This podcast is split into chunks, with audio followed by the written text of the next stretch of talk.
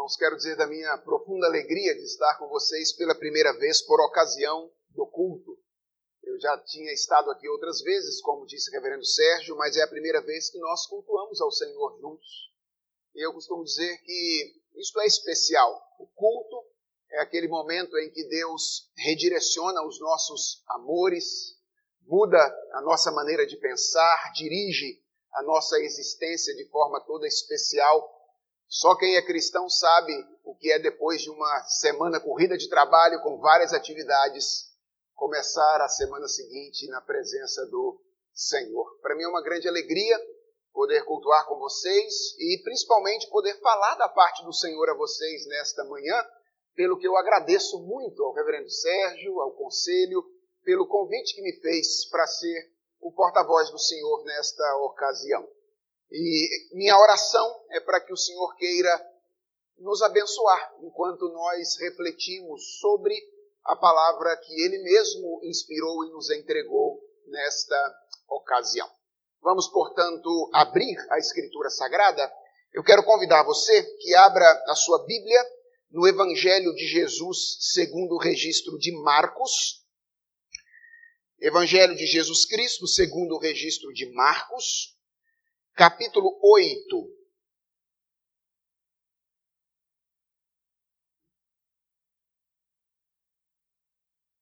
Marcos capítulo 8. Eu farei a leitura dos versos 22 a 30. Oitavo capítulo do Evangelho segundo Marcos, versos 22 a 30. Eu farei a leitura, peço aos irmãos que acompanhem de maneira silenciosa e atenta a leitura da palavra do Senhor e recebam com fé esta que é a palavra do nosso Deus. Ela diz assim: Então chegaram a Betsaida e lhe trouxeram um cego, rogando-lhe que o tocasse. Jesus, tomando o cego pela mão, levou-o para fora da aldeia e, aplicando-lhe saliva aos olhos e impondo-lhe as mãos, perguntou-lhe: Vês alguma coisa? Este, recobrando a vista, respondeu: Vejo os homens, porque como árvores os vejo andando. Então Novamente lhe pôs as mãos nos olhos e ele, passando a ver claramente, ficou restabelecido e tudo distinguia de modo perfeito. E mandou Jesus embora para casa, recomendando-lhe: Não entres na aldeia. Então, Jesus e os seus discípulos partiram para as aldeias de Cesareia de Filipe e no caminho perguntou-lhes: quem dizem os homens que sou eu?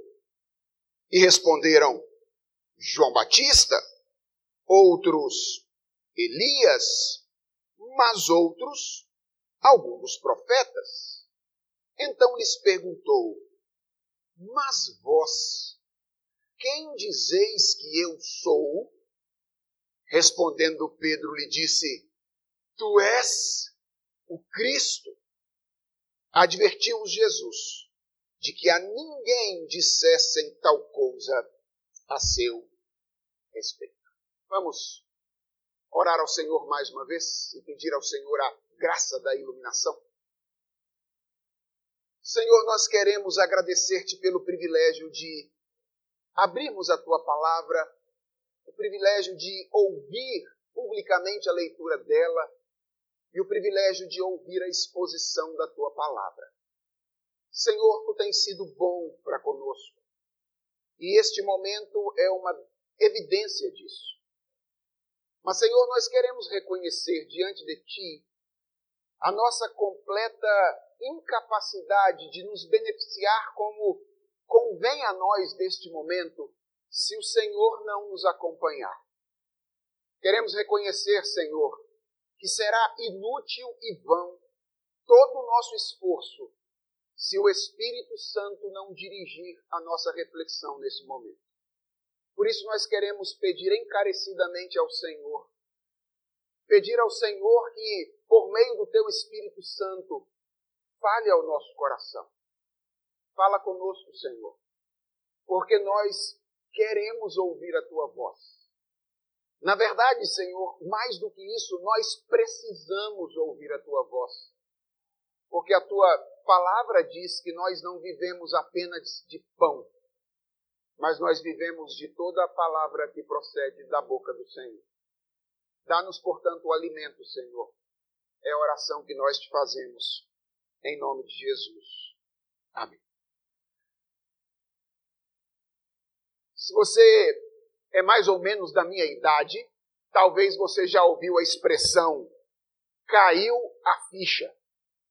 Essa é a expressão que algumas pessoas um pouco mais velhas, porque os adolescentes dos nossos dias talvez não tenham a mínima ideia da origem desta expressão, usam para se referir àquele momento do clique. Aquele momento quando você toma consciência a respeito de alguma coisa com a qual você já estava se relacionando há algum tempo, mas ainda não tinha percebido a importância, o valor daquilo que está vivenciando naquela ocasião. Talvez os adolescentes de nossos dias usem outras expressões, algo do tipo manjou, ou então sacou. Essa expressão que os adolescentes costumam usar nos nossos dias para se referir a esse momento do clique, a essa expressão que nós, um pouquinho os mais velhos, utilizávamos na nossa ocasião, na nossa época. Essa, meus irmãos, é uma expressão que eu creio legenda muito bem o texto que nós temos diante de nós. Caiu a ficha. O capítulo 8 do Evangelho de Marcos é um capítulo chave em toda a narrativa desse evangelho, porque ele funciona mais ou menos como a dobradiça das duas grandes divisões do livro. Se você quiser, pode fazer o exercício de ler o Evangelho de Marcos durante a próxima semana, e você vai perceber que ele pode muito bem ser dividido em duas grandes partes, uma que vai do primeiro capítulo até o capítulo 8 e uma segunda do capítulo 9 até o capítulo 16. Na primeira parte, Jesus está revelando aos seus discípulos a sua identidade. Esse é o grande objetivo de Jesus na primeira parte do livro. Ele quer revelar aos seus discípulos quem ele é. E então, tendo os discípulos compreendido qual é a real identidade de Jesus, Jesus passa a ensinar do capítulo 9 até o capítulo 16 a natureza da sua obra, aquilo que ele veio fazer. Primeiro, os discípulos têm que entender quem ele é, para então eles entenderem em seguida aquilo que Jesus veio fazer. Quando nós lemos a primeira parte do Evangelho de Marcos, nós percebemos algo muito interessante do relacionamento dos discípulos com o nosso Senhor Jesus. É que, embora os discípulos recebessem frequentemente revelações da identidade de Jesus Cristo, eles eram pessoas meio inconstantes, para não dizer que eles eram pessoas meio incrédulas a respeito da identidade do Senhor Jesus Cristo. Se não, lembre-se de algumas ocasiões em que Jesus se manifestou de maneira clara a eles e eles tiveram dificuldade de compreender, todas nessa, nessa primeira grande parte do Evangelho de Marcos. Por exemplo, lá no capítulo 4, eles veem Jesus Cristo acalmar o mar com o poder da sua palavra. Não é reclamando o poder de uma outra autoridade, sabe? Pelos poderes de Grayskull. Jesus acalma o mar pelo poder da sua palavra, dando ordens ao mar, dizendo: acalma-te, emudece.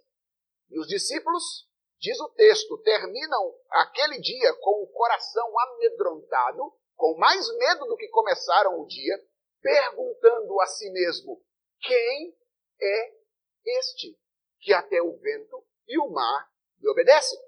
Dias depois, eles estão no mar mais uma vez, no capítulo 6, e eles veem Jesus andando por sobre as águas do mar. Mas Marcos diz que eles ficaram atônitos porque o coração deles estava endurecido. Depois, eles veem Jesus multiplicar os pães, pegar cinco pães, dois peixes e alimentar uma multidão de cinco mil homens, sem contar mulheres e crianças.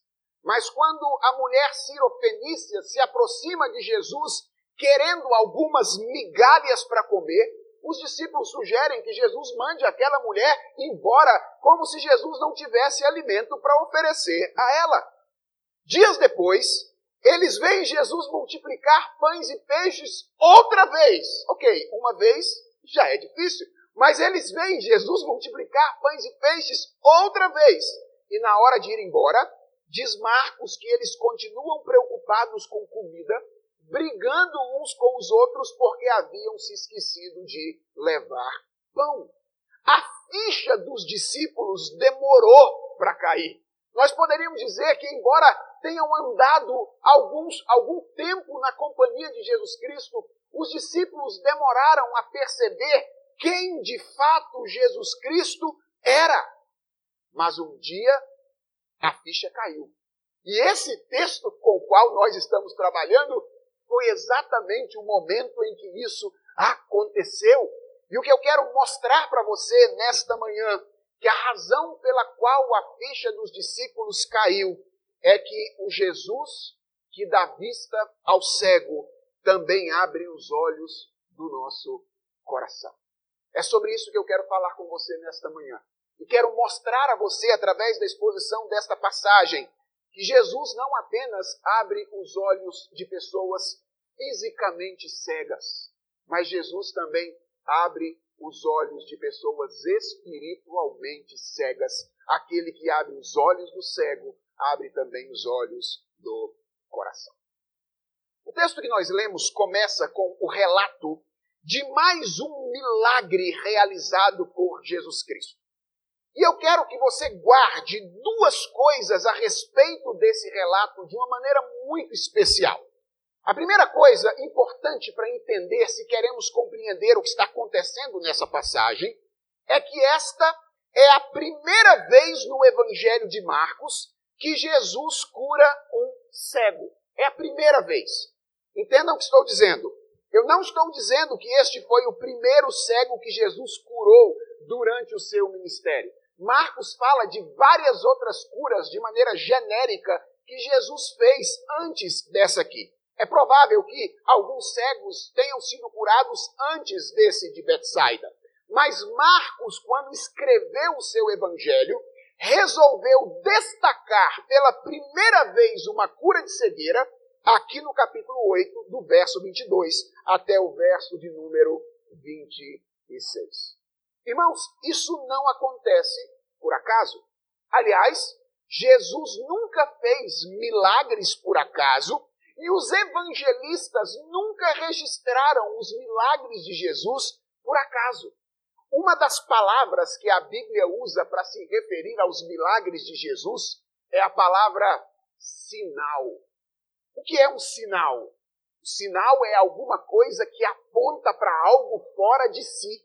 Pense no sinal de trânsito. Ele não fala a respeito dele, ele fala a respeito de alguma coisa que está fora dele. Isso significa que os milagres de Jesus sempre apontam para verdades espirituais a respeito dele e da nossa relação com ele. Deixe-me exemplificar isso aqui no Evangelho de Marcos. Por que, que Jesus curou aquele paralítico que os amigos desceram pelo eirado? E com que objetivo Marcos registra a cura desse paralítico?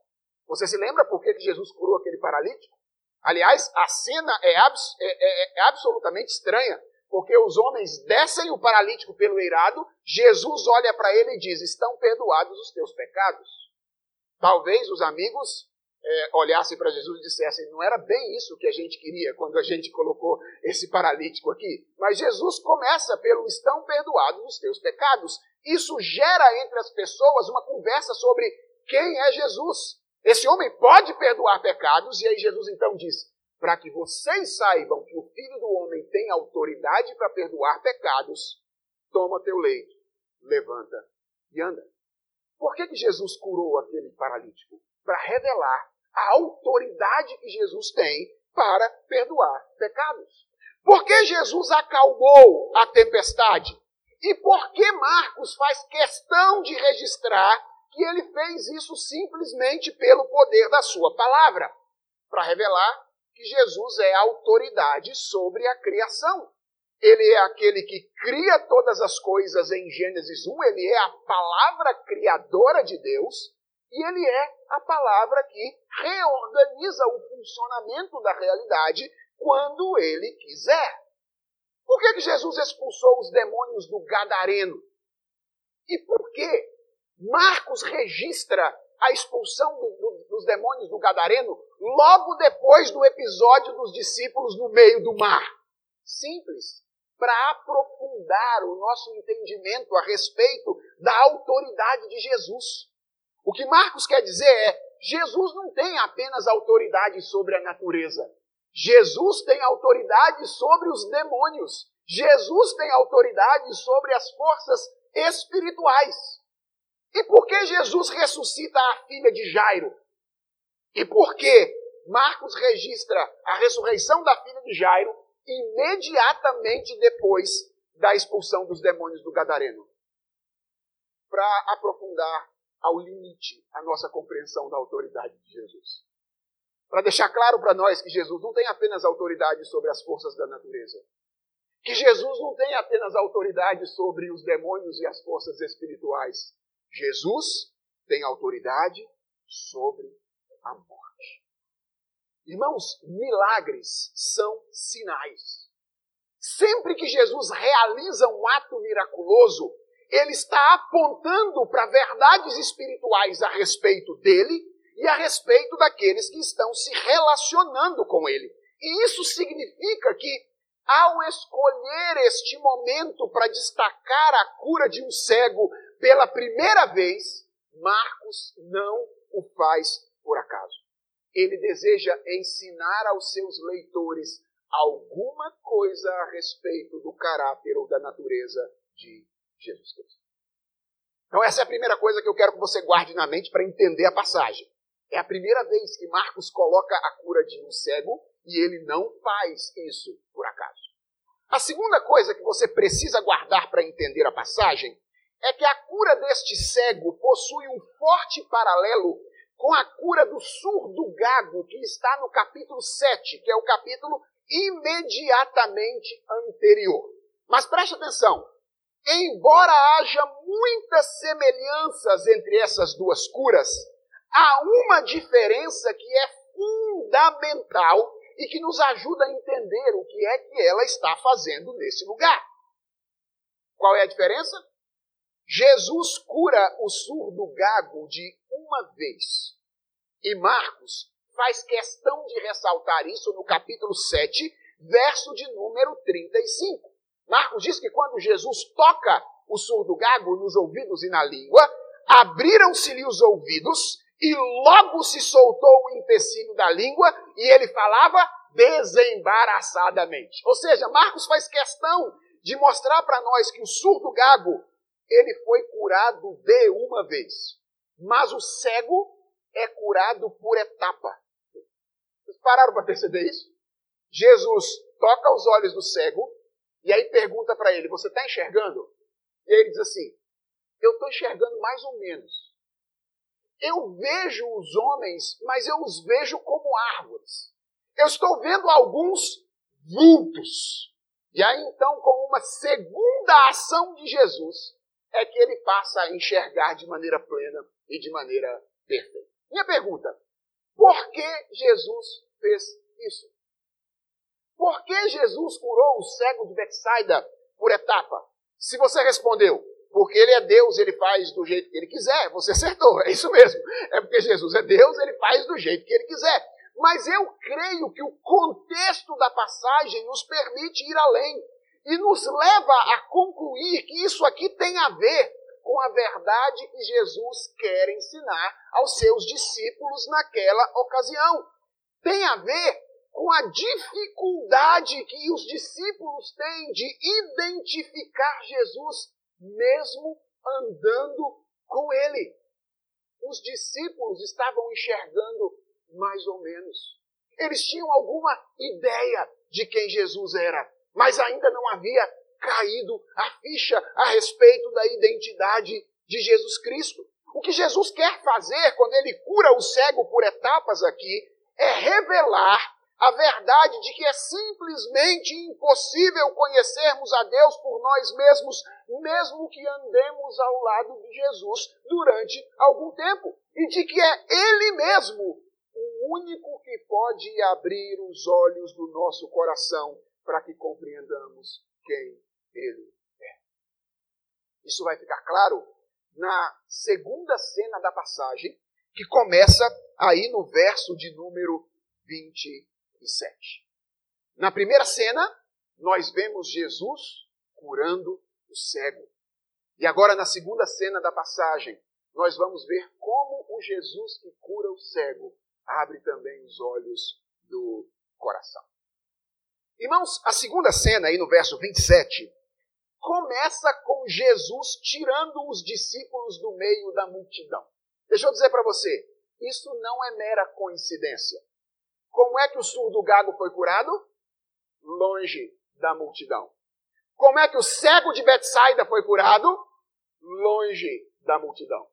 E o texto começa no verso 27 com Jesus tirando os discípulos do meio da multidão para uma relação mais pessoal com ele. Isso não é mera coincidência. Foi assim que Jesus curou aqueles dois homens antes. E isso significa que há uma terceira cura para acontecer agora. houve a cura do surdo gago, houve a cura do cego, e agora há uma cura de natureza espiritual para acontecer. E então, no meio do caminho, quando Jesus e os seus discípulos estão andando em direção a Cesareia de Filipe, ele para e faz uma pergunta aos seus discípulos. Ele olha para eles e pergunta: Quem as pessoas dizem que eu sou. Provavelmente os discípulos conversavam com as pessoas sobre Jesus e conheciam muito mais o pensamento delas a respeito dele do que ele próprio. Você sabe disso.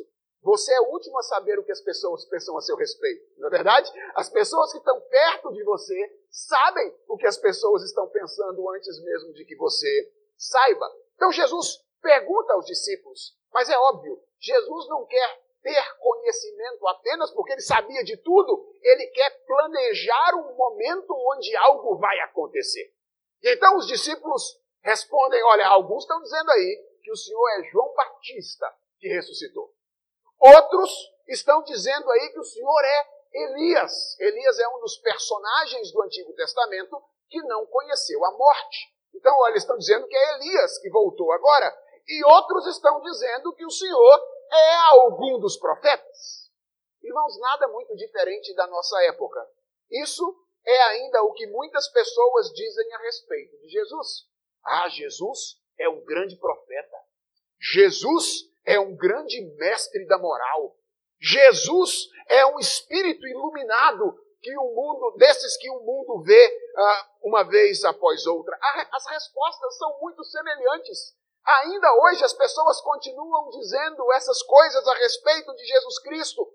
E talvez a razão pela qual essas são as coisas mais ditas a respeito de Jesus é que esse é o tipo de afirmação que se pode fazer sem comprometimento. Eu posso dizer Jesus é um profeta, dizer eu admiro sem me submeter à vontade dele. Eu posso dizer, Jesus é um espírito iluminado, eu gosto de ouvir as coisas que ele tem a dizer, sem me submeter a ele. Eu posso dizer, Jesus é um grande mestre da moral, eu gosto de ouvir as suas orientações morais, sem necessariamente me submeter a ele. Mas Jesus queria mais. Por isso, depois de ouvir a resposta dos discípulos à sua primeira pergunta, ele estabelece o confronto. Ele olha para cada um dos discípulos e pergunta: e vocês? Isso é o que as pessoas dizem que eu sou. E vocês? Quem vocês dizem que eu sou? Isso é o que Jesus quer que cada um de nós respondamos no mais íntimo do nosso coração. Porque não existe pergunta mais importante, mais definidora de quem nós somos e do modo como vivemos do que quem é Jesus Cristo. Por isso, ele pergunta aos discípulos: E vocês? Quem vocês dizem que eu sou? Então, Pedro, sempre ele, o mais atirado do grupo apostólico, toma a frente para responder corretamente, dizendo: Tu és o Cristo. Tu és o Messias. Tu és o enviado. Tu és aquele prometido desde Gênesis capítulo 3 que haveria de esmagar de uma vez por todas a cabeça da serpente. Depois de um longo tempo andando com Jesus Cristo, finalmente a ficha caiu. Agora sim eles entenderam e declaram com certeza, com clareza, com convicção aquilo que eles viam desde os primeiros momentos em que começaram a andar com Jesus Cristo, mas ainda não tinham percebido com clareza. Na contramão de toda a multidão, os discípulos respondem: não é apenas um profeta, não é apenas um mestre da moral, não é apenas um espírito iluminado desses que o mundo vê ao longo da história. Jesus é singular. Jesus é o Cristo, Jesus é o Messias, Jesus é aquele que veio para realizar uma obra que apenas Ele pode realizar. Finalmente, eles entenderam. Agora eles sabem quem Jesus Cristo é. E a narrativa de Marcos termina nesse ponto. Por quê? Simples. Porque isso é o que interessa a Marcos ele está o tempo inteiro escrevendo do capítulo 1 até o capítulo 8 para mostrar como os discípulos chegam ao conhecimento de quem Jesus Cristo é. Então ele termina imediatamente depois da declaração dos discípulos.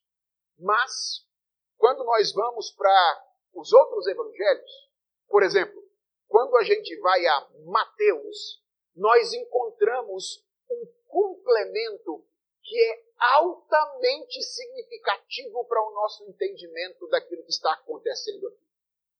Mateus diz que quando Pedro pula na frente de todo mundo e diz: Tu és o Cristo, o Filho do Deus vivo, Jesus dá uma freada nele e diz assim: Bem-aventurado és, Simão Barjones, porque não foi carne sangue que te revelaram isso, mas o meu Pai está no céu.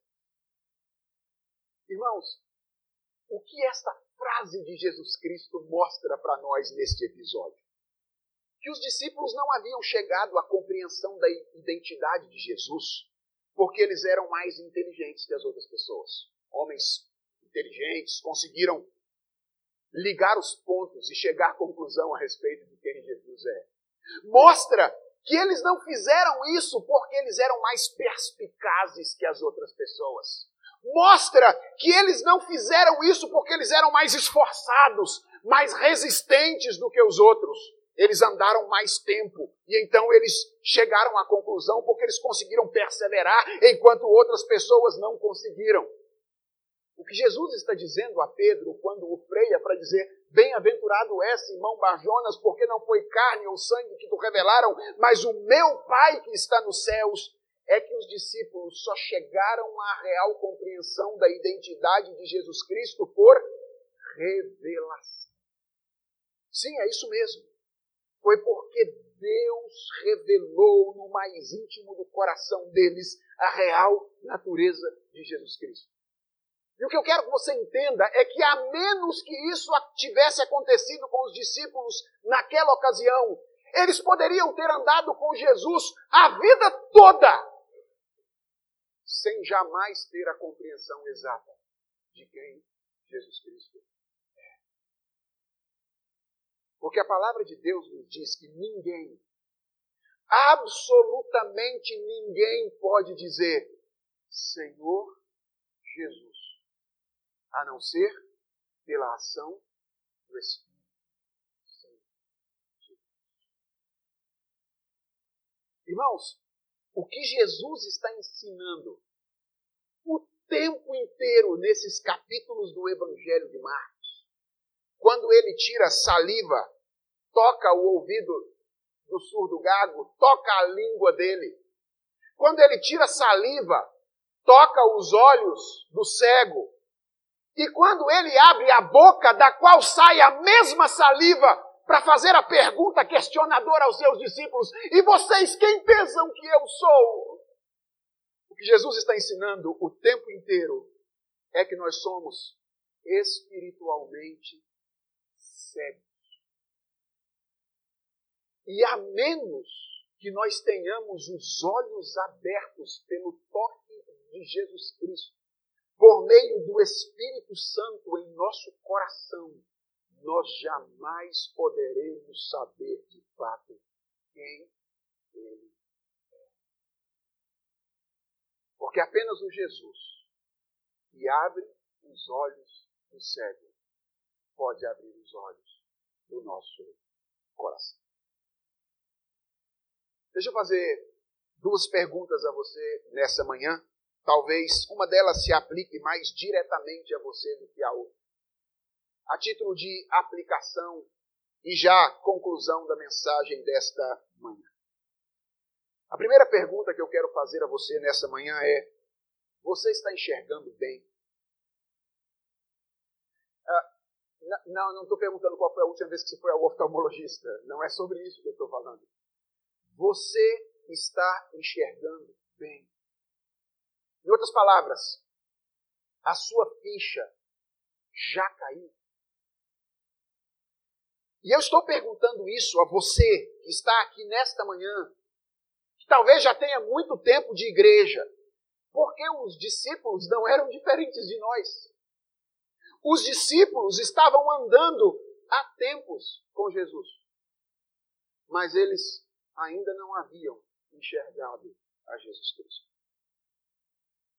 Irmãos, a, a primeira coisa que eu creio uh, nós devemos, uh, a primeira coisa que deve acontecer conosco, depois de entender o que Jesus está fazendo aqui, é sermos advertidos quanto ao risco de sermos familiares a tudo aquilo que cerca o Evangelho e a pessoa de Jesus Cristo, sem jamais termos enxergado de verdade quem é Jesus Cristo. O que eu quero dizer é que nós podemos ser amigos de igreja. Nós podemos ser admiradores de Jesus. Nós podemos gostar ouvir, de ouvir falar sobre Ele. Nós podemos até sentir algum arrepio com os cânticos que a igreja canta a respeito de Jesus, com os sermões que nós ouvimos, sem nunca ter enxergado Jesus Cristo claramente. Por isso, eu gostaria de, depois de ter lembrado a você dessa história, convidar você a uma reflexão sincera, uma reflexão honesta a respeito da sua real condição espiritual. Eu quero que você seja lembrado de que, embora ser amigo de igreja, conhecer as histórias da Bíblia, se, se, se, emocionar com os cânticos a respeito de Jesus, embora todas essas coisas sejam importantes, isto não é suficiente. Você precisa responder à pergunta que Jesus Cristo fez aos discípulos naquele dia. E você, quem diz que eu sou? E a única resposta significativa, correta a essa pergunta, é a do reconhecimento do senhorio de Jesus Cristo, que nos conduz à humilhação e à obediência. Talvez seja hoje o dia em que a sua ficha vai cair. E deixa eu lhe dizer uma coisa: eu não vou ficar nem um pouquinho surpreso se isso acontecer com você hoje. Porque a Bíblia diz que o Jesus que abre os olhos dos cegos abre também os olhos do coração. Mas talvez a sua ficha já tenha caído.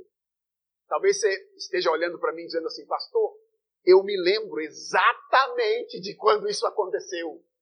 Foi no dia tal, ouvindo o pastor fulano de tal, pregando o sermão tal, foi naquele dia. Eu me lembro, eu tenho plena convicção de que naquele dia as escamas dos meus olhos caíram e eu enxerguei Jesus Cristo. Eu vi quem de fato Jesus Cristo é. Se esse é o seu caso, que bom. Deus seja louvado, porque Ele já abriu os seus olhos e você já enxergou a verdadeira identidade de Jesus Cristo.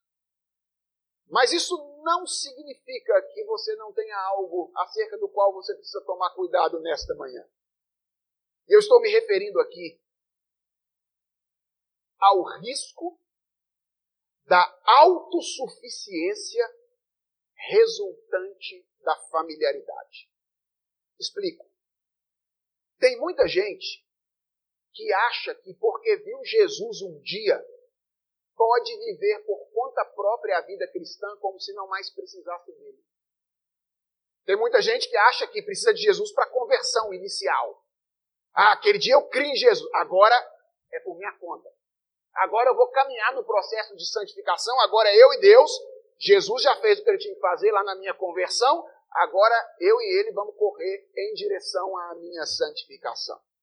Tem muita gente que acha que porque viu Jesus um dia, pode viver por conta própria, distante dele. Por exemplo, muitos pastores que depois de um tempo de ministério bem sucedido, passam a confiar na sua retórica experimentada e a tratar a pregação e o ensino como alguma coisa que ele faz com o pé nas costas. Sabe, eu já tenho 20 anos que eu prego, 25 anos que eu ensino. Isso é mole para mim. Não preciso mais de Jesus para isso. Homens que depois de um tempo de solidez econômica começam a confiar na sua capacidade administrativa e imaginam que a sua família está segura porque ele é habilidoso com as suas finanças olha para a família e diz: Olha, até que nesses 30 anos de casado consegui construir uma, uma boa condição. Acho que nós temos tranquilidade e segurança para terminar a vida bem. Mulheres que depois de anos de casamento e criação de filhos, confiam nas suas próprias habilidades relacionais, como se por causa delas a paz jamais pudesse se extinguir do seu lar. Eu sei o que é criar filhos. Aliás, pastor, eu sei o que é criar netos. Minha família não corre mais risco quanto a isso. Eu sou experiente nessa questão. Meus irmãos, muito cuidado. Precisamos tomar cuidado, nós que já enxergamos Jesus Cristo um dia.